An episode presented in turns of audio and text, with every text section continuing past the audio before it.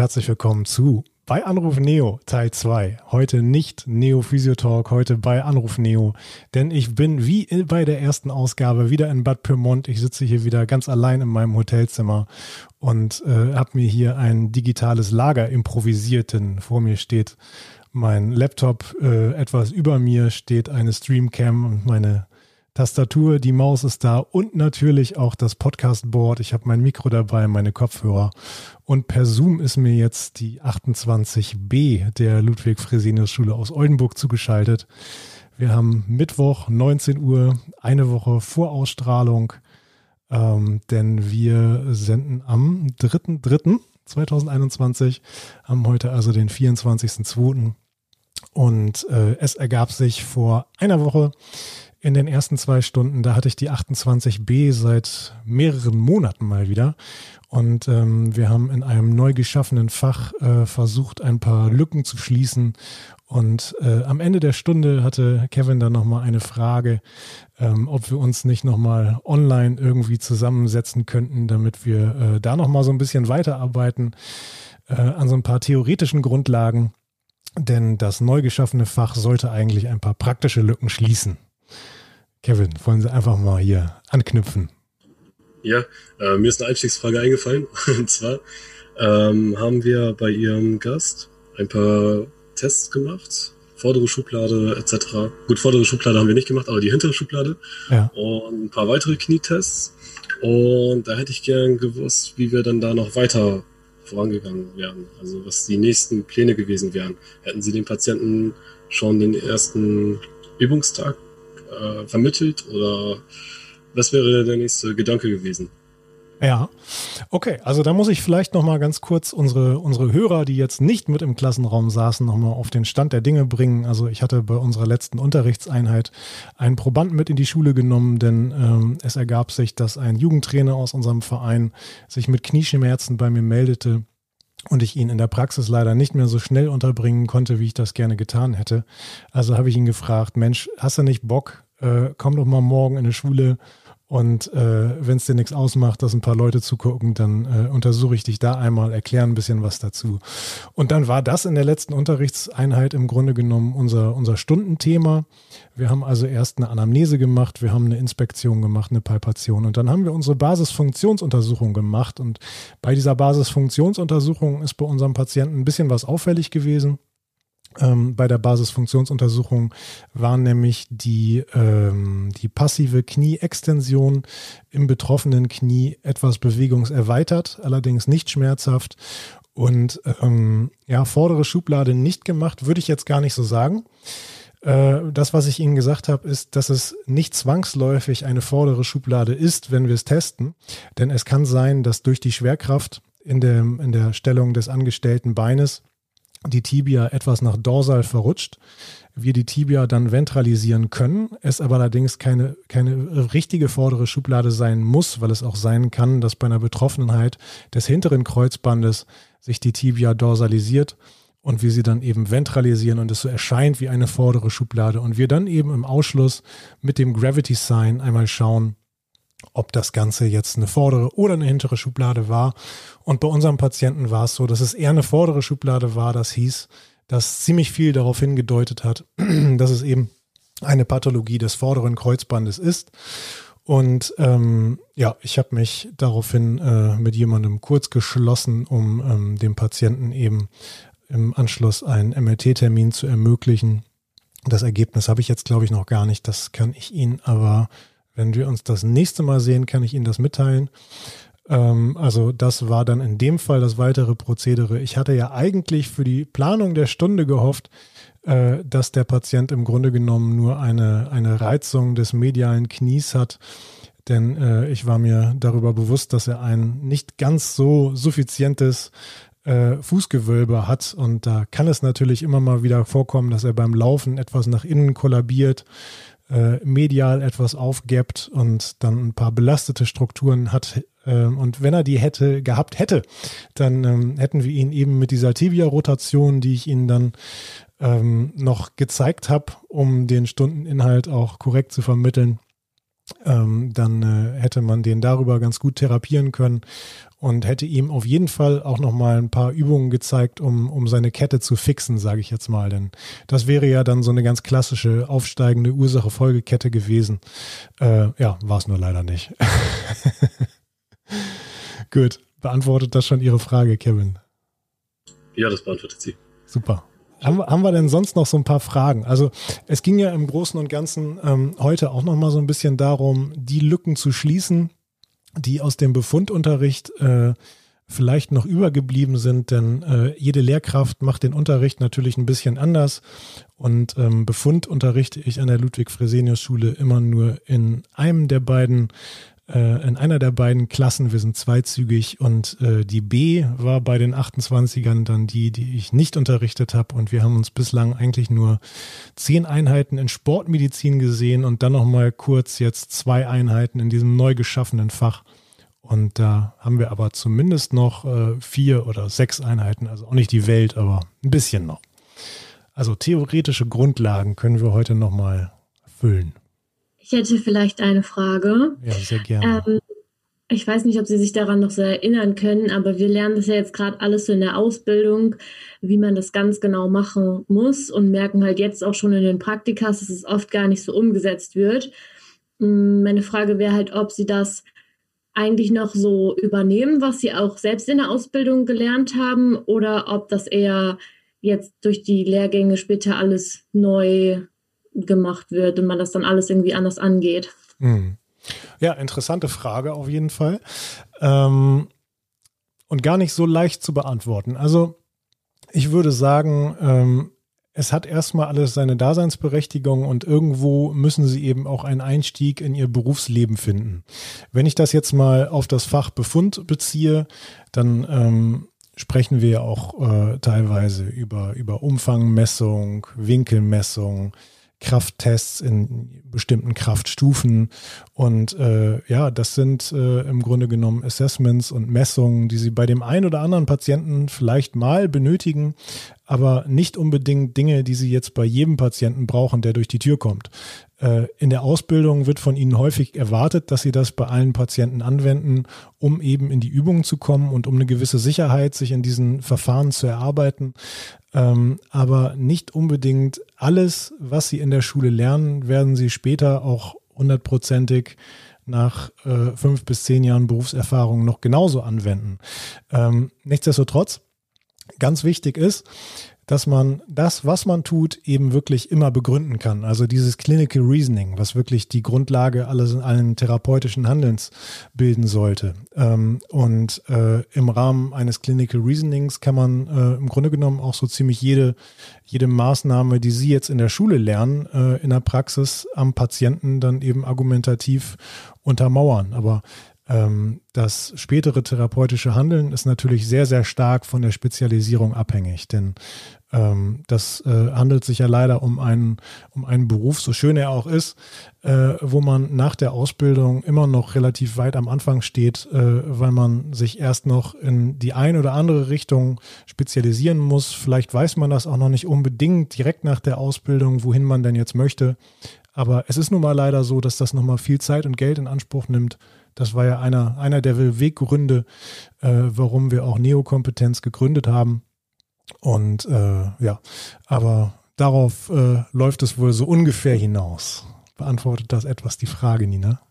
Ja, auf jeden Fall. Dann ja, ist es ja gar nicht so schlecht, was wir jetzt schon bald können. Ja, nein, das auf jeden Fall. Also ich bin davon überzeugt, dass sie, äh, dass sie jedem Patienten irgendwie weiterhelfen können. Es äh, gibt ja auch nicht immer nur den einen Weg, der zum Erfolg führt. Ähm, also äh, ja, wir hatten es ja in der ja, wenn Sie das jetzt hören, in der vorletzten Folge ähm, mit äh, Reimer und seiner Kollegin Caro hatten wir da ja auch noch so ein kleines Fallbeispiel besprochen. Nee, gar nicht. Äh, wenn das jetzt zu hören ist, ist es die letzte Folge. Ähm, da haben wir so ein kleines Fallbeispiel gesprochen und äh, haben mal verschiedene Herangehensweisen thematisiert, dass man eben äh, eine Problematik von sehr komplexen Herangehensweisen wie eben auch von sehr, sehr grundlegenden und einfachen Herangehensweisen angehen kann. Das Wichtige ist eben nur, dass man den Kern der Sache verstanden hat und dass man das, was man tut, eben auch argumentieren kann. Ähm, das werden wir sicherlich in der Zukunft immer mal wieder machen und da hoffen wir auch drauf, dass wir den, äh, das ein oder andere Patientenbeispiel von unseren Hörern dazu bekommen. Ähm, das sollte also nur ein kleiner Einstieg sein. Ja, okay, danke. Gerne. Haben Sie denn noch so ein paar Fragen zur Durchführung vom Befund? Äh, ich spreche mal einfach rein. Ja, ähm, gerne. Ähm, ich hoffe, die Frage ist nicht zu grundlegend oder äh, dass mir nicht zu viel grundlegendes Wissen fehlt, aber vielleicht könnten wir Thema Endgefühle noch mal kurz wiederholen. Also da habe ich zumindest immer Probleme bei. Ja, gerne. Kein Problem. Ähm, ja. So, hier sehen Sie jetzt eine kleine Präsentation. Ähm, also die Hörer sehen es natürlich nicht, deswegen werde ich es nochmal vorlesen. Aber für die Schüler ist es sicherlich einfacher, wenn sie es einmal sehen können. Ähm, also wo haben wir, wo haben wir Endgefühle? Endgefühle haben wir natürlich nur in der passiven Bewegungsprüfung. Ne? Und in der passiven Bewegungsprüfung geht es im Grunde genommen nach vier verschiedenen Kriterien.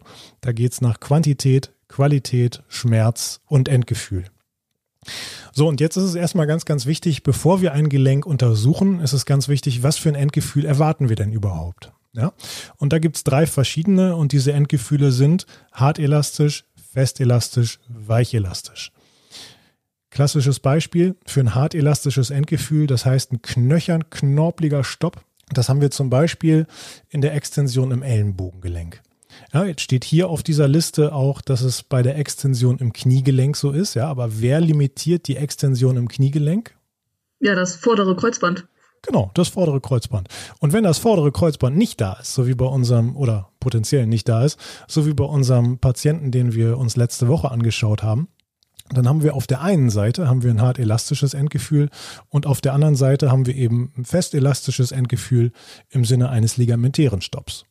Dazu hätte ich dann aber auch eine Frage. Das ist dann ja aber nicht nur, wenn es gerissen ist, sondern wenn man generell eher so ein bisschen hypermobil genau, unterwegs genau, ist und genau. sowieso schon mehr Extension hat. Absolut.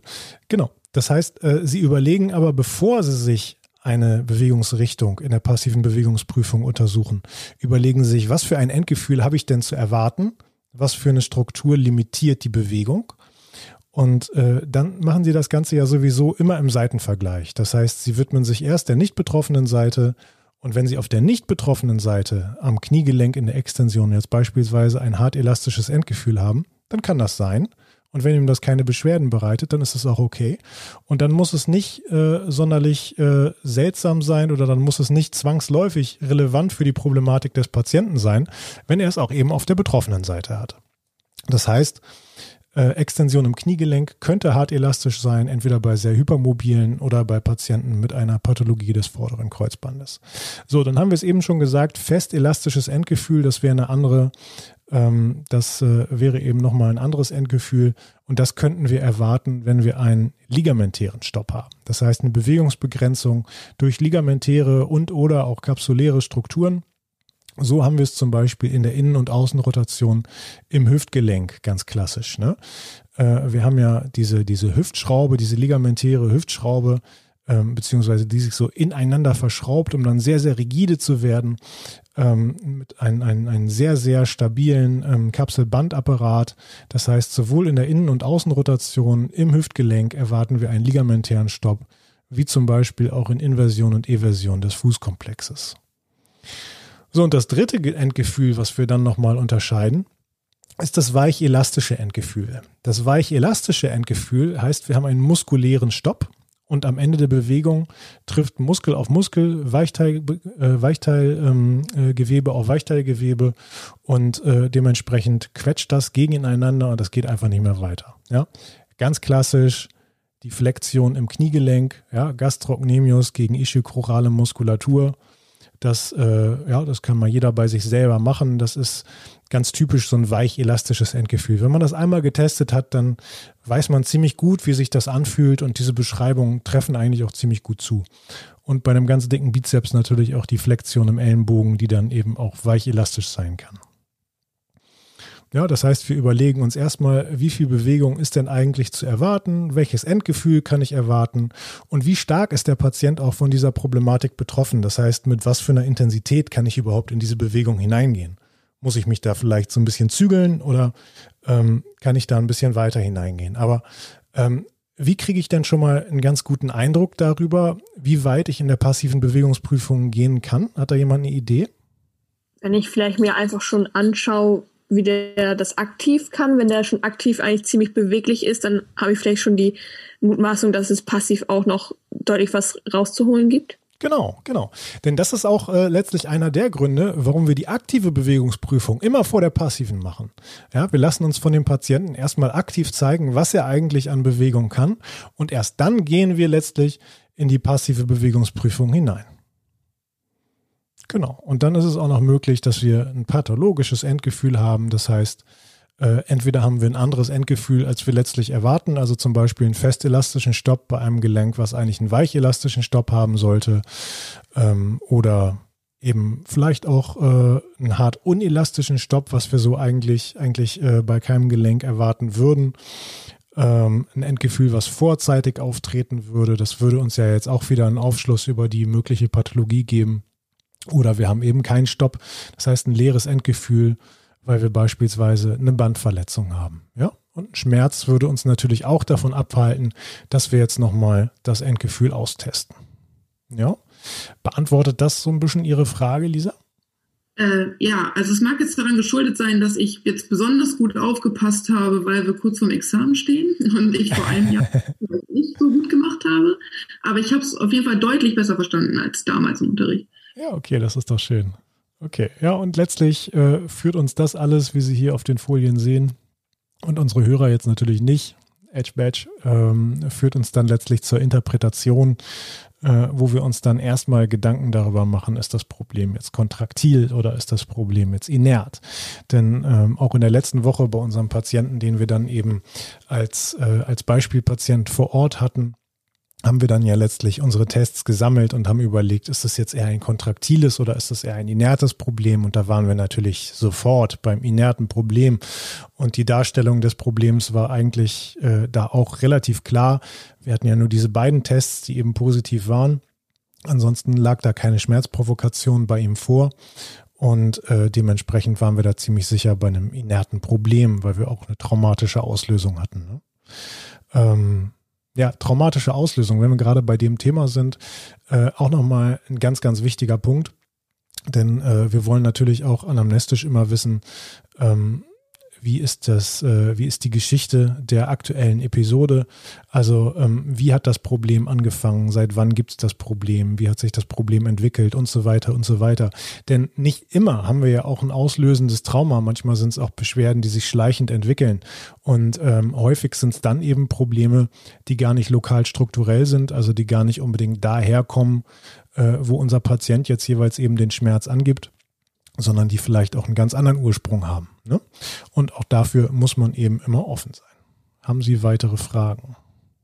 Hm, ja, zum Thema Sportmedizin, das passt eigentlich auch zu dem, was wir gerade eben hatten, weil also so die Krankheitslehre dazu hatten wir ja nicht und gibt es irgendwelche Krankheitsbilder, die man so besonders auf dem Schirm haben sollte, weil also jetzt bezogen auf so SKL Otto Shiro, also halt die Krankheitslehre, da haben wir ja meistens, meistens nur so die 0815 Krankheitsbilder, so die Arthrose, Kreuzband, Meniskus, aber das ist ja bei weitem nicht alles, was häufig halt vorkommt.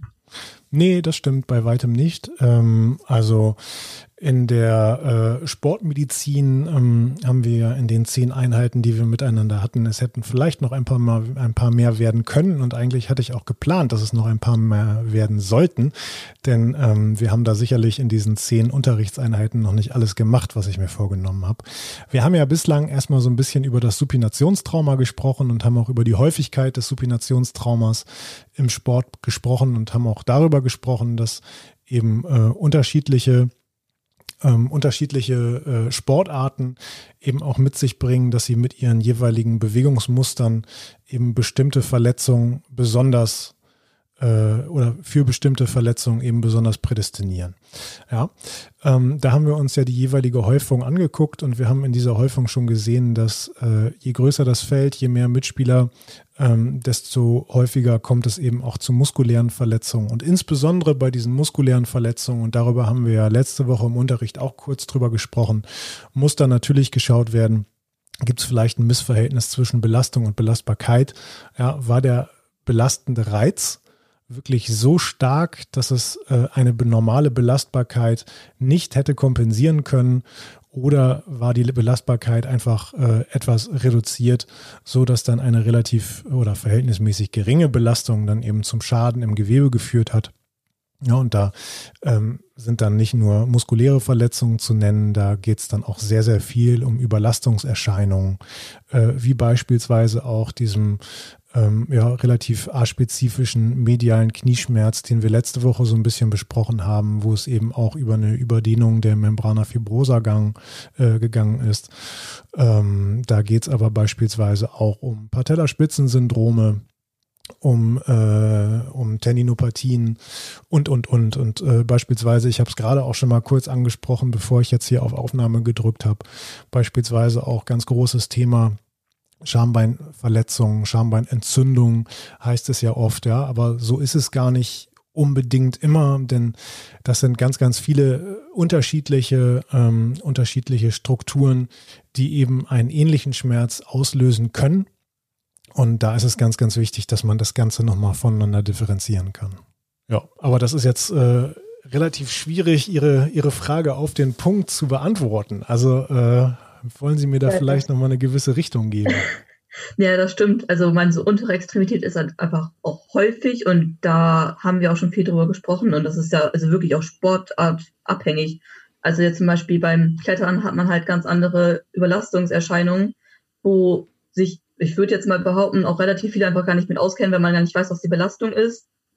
Und darüber spricht man dann ja auch nicht. Also so was halt häufig ist, so Supinationstrauma, das hatten wir auch so schon doch häufiger mal.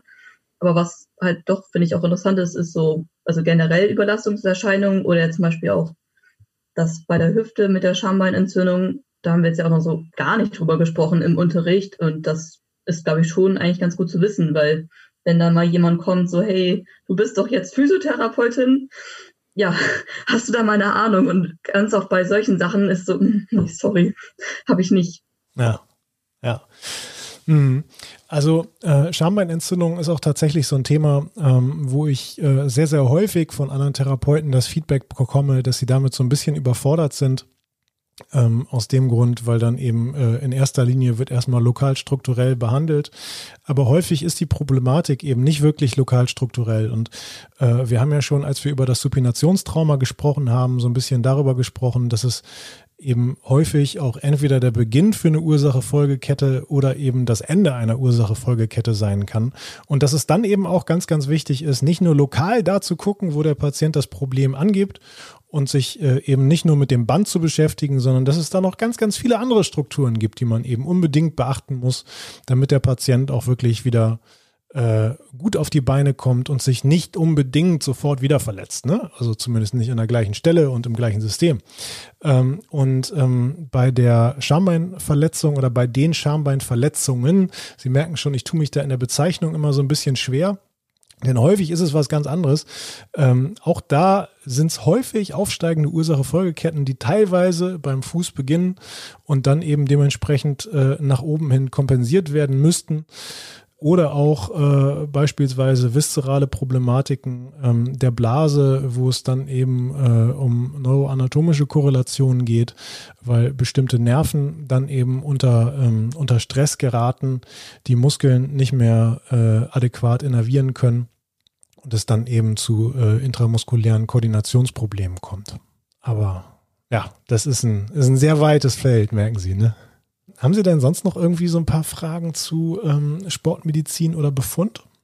Also was ich noch interessant finden würde, wäre so eine also Kombination aus beiden Themen jetzt, dass wenn jetzt zum Beispiel ein Sportler als Patient kommt und dieser beim Befund sagt, ob man da jetzt auf was achtet, weil paar Sportler, die ich kenne, die sind dann so, dass die Schmerzen mehr verstecken, weil sie so gesagt nicht lange ausfallen wollen in die Richtung oder dass die generell andere Empfindungen haben, wie man das beachtet, ob da sagt Tricks oder ähnliches dabei sind. Ja. Okay, auch nochmal ein ganz, ganz wichtiges Thema, was Maike da angesprochen hat. Also ähm, was ich Ihnen äh, letzte Woche schon mal schon mal auch gesagt habe vor der vor der ähm, Basisfunktionsuntersuchung, die wir durchgeführt haben, ist, Sie fragen den Patienten nicht nur, ob es zu einem Schmerz kommt, wenn Sie jetzt die Basisfunktionsuntersuchung durchführen, sondern auch, ähm, er soll darauf achten, ob sich irgendetwas anders anfühlt als auf der nicht betroffenen Seite. Ja, und sie testen ja immer die nicht betroffene Seite zuerst, also machen meinetwegen die Extension erst rechts, dann links, dann die Flexion erst rechts, dann links und so weiter und so weiter. Ähm, und da ist es ganz, ganz wichtig, äh, dass wir dem Sportler eben wirklich klar machen, dass er uns Bescheid sagen muss, nicht sobald irgendwas schmerzt, sondern sobald sich irgendwas ein bisschen anders anfühlt.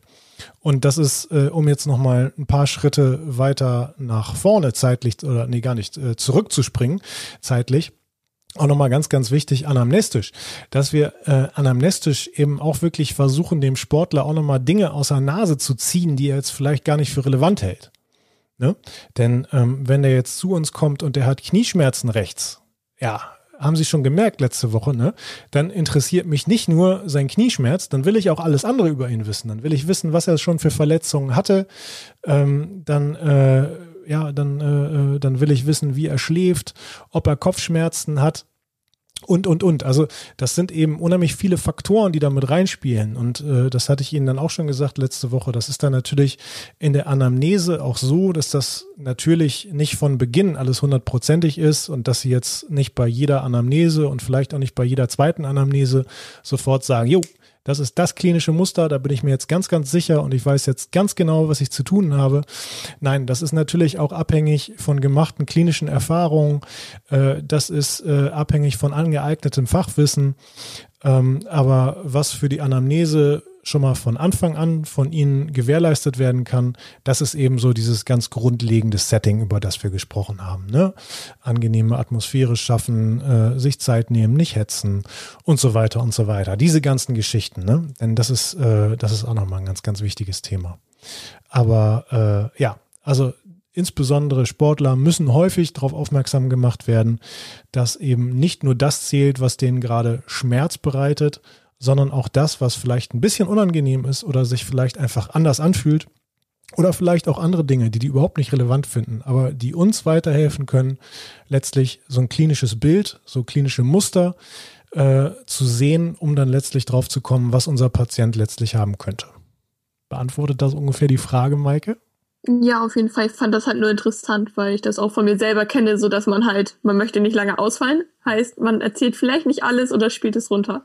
Genau. Und das und ist halt ähm, je nach Diagnose, ich sag mal, wenn das wirklich HWS-Probleme sind, ist es vielleicht nicht das Schlauste, das zu tun, aber halt Sportler sind halt teilweise sehr, sehr hart da drin, weil die genau wissen, was das für Konsequenzen eigentlich nach sich zieht. Ja.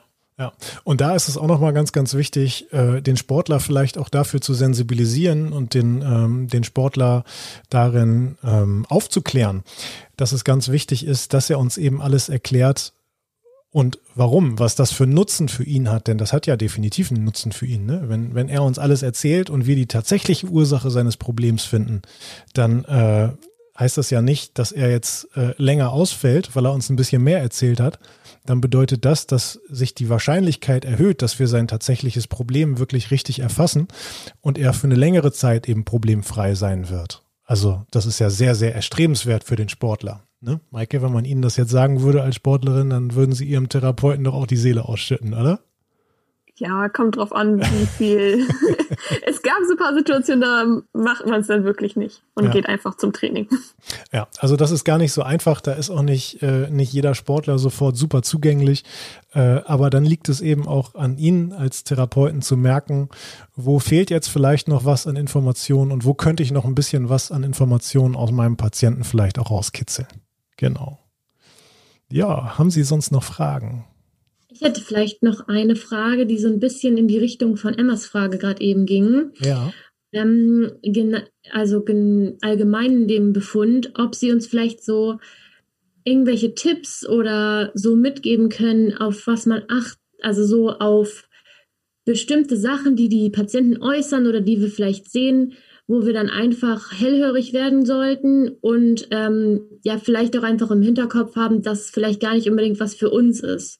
Also ah. ganz als Beispiel jetzt zum Beispiel wäre, ähm, haben wir mal im Orthochiro drüber geredet, wenn man halt irgendwas mit der Oberfläche und der Behaarung an den Knien zum Beispiel guckt oder auch Richtung Viszeral, dass ich im Praktikum mal mitbekommen habe, dass ähm, ein Patient irgendwie immer zur gleichen Uhrzeit oder sowas in der Art aufgewacht ist und sich daraus, also genau kann ich es nicht wiedergeben, mhm. aber dass ich das irgendwie, ähm, dass dadurch die Therapeutin halt gemerkt hat, dass es vielleicht auch einfach ein äh, ja, Problem mit den inneren Organen sein kann. Also dass man dann einfach seht, hört, ja, wenn man das jetzt hört, dass man dann denkt, ah, okay, vielleicht wäre es sinnvoll, den nochmal einfach ein bisschen weiter zu schicken, wo wir vielleicht nicht unbedingt weiterkommen.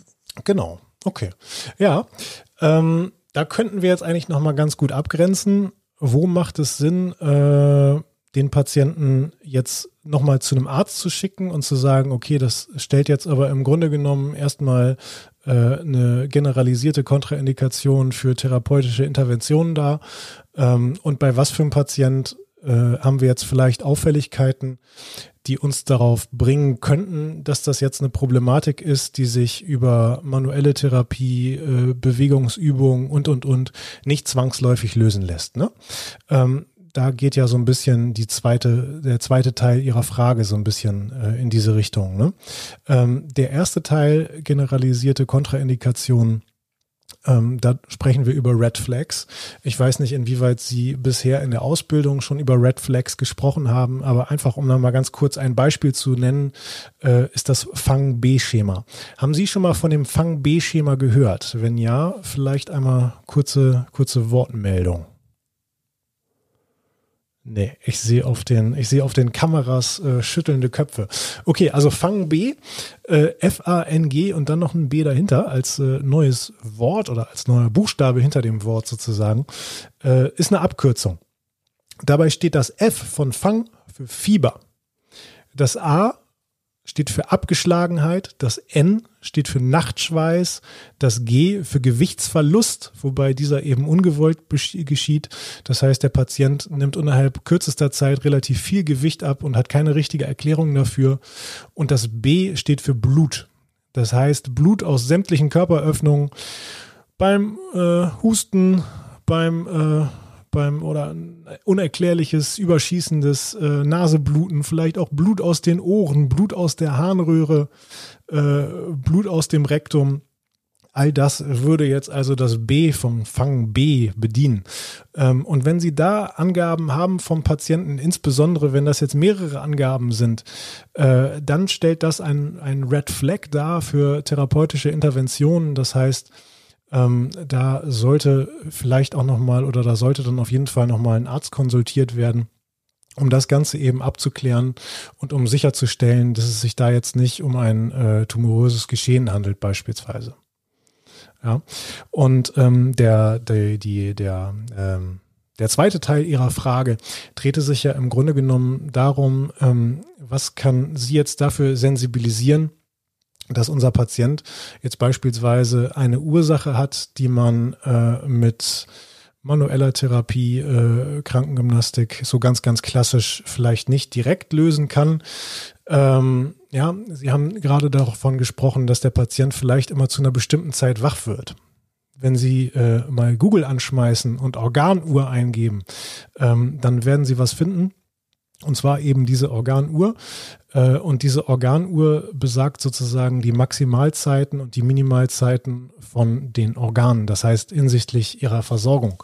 Ja, nicht jedes Organ kann ja zu jeder Uhrzeit genau gleich gut versorgt werden. Dementsprechend gibt es eben bestimmte Zeiten, zu denen bestimmte Organe ein bisschen besser versorgt werden oder ein bisschen schlechter versorgt werden.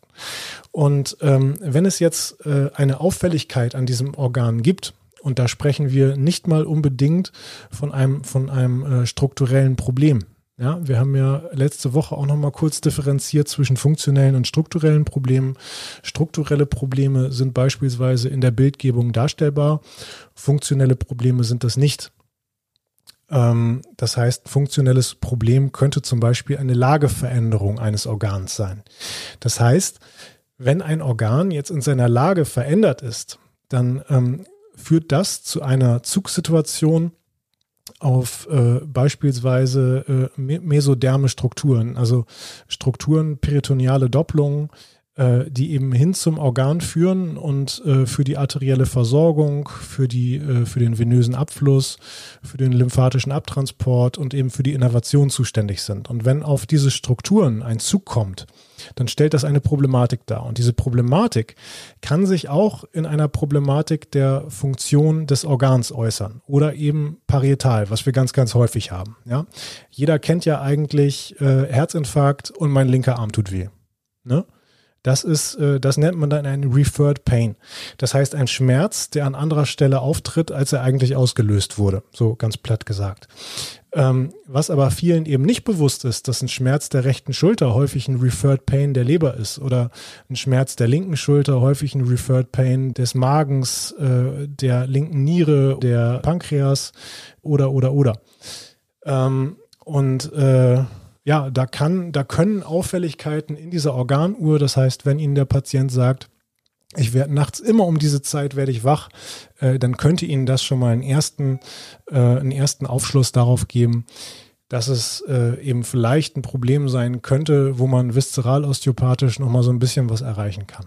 Außerdem, äh, wenn die ganze, wenn die ganze Problematik Ihnen so ganz abstrus erscheint, äh, da kann man auch nochmal immer, auch wenn man jetzt noch nicht den größten Plan davon hat, da kann man vielleicht auch nochmal nach dem Stuhlgang fragen. Ein ganz wichtiges Thema, äh, denn wie sollte so ein Stuhlgang eigentlich sein? Der sollte eigentlich am besten braun sein, nicht gelb, nicht grün, sondern braun, äh, rehbraun und äh, von der Konsistenz so, dass der sich mit einmal abwischen äh, schmierfrei entfernen lässt. Ja, ähm, und äh, wenn jetzt ein Patient aber jeden Tag Durchfall hat, dann, äh, dann ist das nicht normal und ähm, dann ist da wahrscheinlich irgendeine Störung vorzufinden. Das Ganze wird wahrscheinlich, wenn er es schon immer hat, sicherlich auch mittlerweile ärztlich abgeklärt, äh, abgeklärt worden sein, so dass wir davon ausgehen können, dass da kein äh, strukturelles, ernsthaftes Problem vorliegt. Somit könnte es vielleicht ein funktionelles Problem sein, was dann letztlich über diese, zum Beispiel über diese Neuro, äh, ähm, neuroanatomischen Korrelationen eben sein parietales System, sein Bewegungsapparat eben negativ beeinflusst.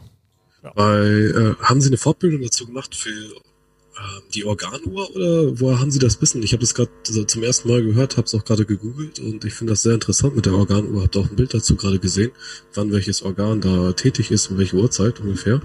Und da würde mich das interessieren, äh, welche Quelle Sie hatten, wie Sie darauf gestoßen sind. Ja, also ich habe die äh, viszeral-osteopathische Ausbildung gemacht ähm, und äh, befinde mich jetzt in der Fachlehrerausbildung zum ähm, für die viszerale Osteopathie. Das heißt, äh, ich bin aus diesem Grunde jetzt gerade auch hier in Bad Pyrmont, äh, weil ich bei der INOMT als äh, Fachlehrer oder als werdender Fachlehrer eben hier assistiere, einem fertigen Fachlehrer und äh, wir unterrichten gemeinsam hier Physiotherapeuten und Osteopathen in viszeralen Untersuchungs- und Behandlungstechniken. Und da werde ich in absehbarer Zukunft äh, dann eben auch diese viszeral-osteopathischen Fortbildungen geben. Kann man das auf Elias hochladen? ja, ich, ich, äh, ich äh, Elias ist unser Schulserver, vielleicht nochmal für unsere Hörer. Ähm, also so eine Organuhr kann ich Ihnen, kann ich Ihnen gerne mal rüberschicken, wenn Sie das interessiert. Und äh, ja, vielleicht können wir solche, ähm, solche Beeinflussungen, wie solche Beeinflussungen untereinander zustande kommen, vielleicht können wir das auch nochmal so ein bisschen anschneiden. Perfekt. Ja, und ich habe morgen auch nochmal eine Aufnahme mit dem Axel Steilen, der äh, fachliche Leiter der INOMT oder einer der fachlichen Leiter der INOMT, bei dem ich hier momentan ähm, hospitieren oder assistieren darf. Äh, und morgen Abend werden wir nochmal eine Folge aufnehmen. Die wird dann, wenn man das Ganze jetzt hören kann, äh, nächsten Samstag rauskommen. Also da kann man auch nochmal gespannt sein. Und mit dem werde ich sicherlich auch nochmal so ein bisschen darüber sprechen, wie man neuroanatomische Korrelationen am besten beschreiben kann. Denn letztlich, wenn man das verstanden hat, dann äh, eröffnen sich einem nochmal ganz neue Verständniswelten. Denn äh, ich sage immer, der Muskel ist ein ganz, ganz dummes Erfolgsorgan. Der tut nur, was ihm gesagt wird. Und äh, wenn Ihr Muskel ein Problem hat, dann gibt es immer noch eine übergeordnete Einheit, die dafür zuständig ist, dass Ihr Muskel eben eine Auffälligkeit hat. Das heißt, wenn Sie sich nur auf den Muskel konzentrieren, äh, dann wird die Linderung nicht sehr lange anhalten. Jo, gut, jetzt haben wir auch schon mal wieder so ein paar Minuten zusammen. Äh, ja, ich würde sagen, für heute ist gut. Ich spiele jetzt mal das Outro und dann äh, schnacke ich nochmal kurz hier mit meiner Klasse. Also, schön, dass ihr uns zugehört habt. Bis bald.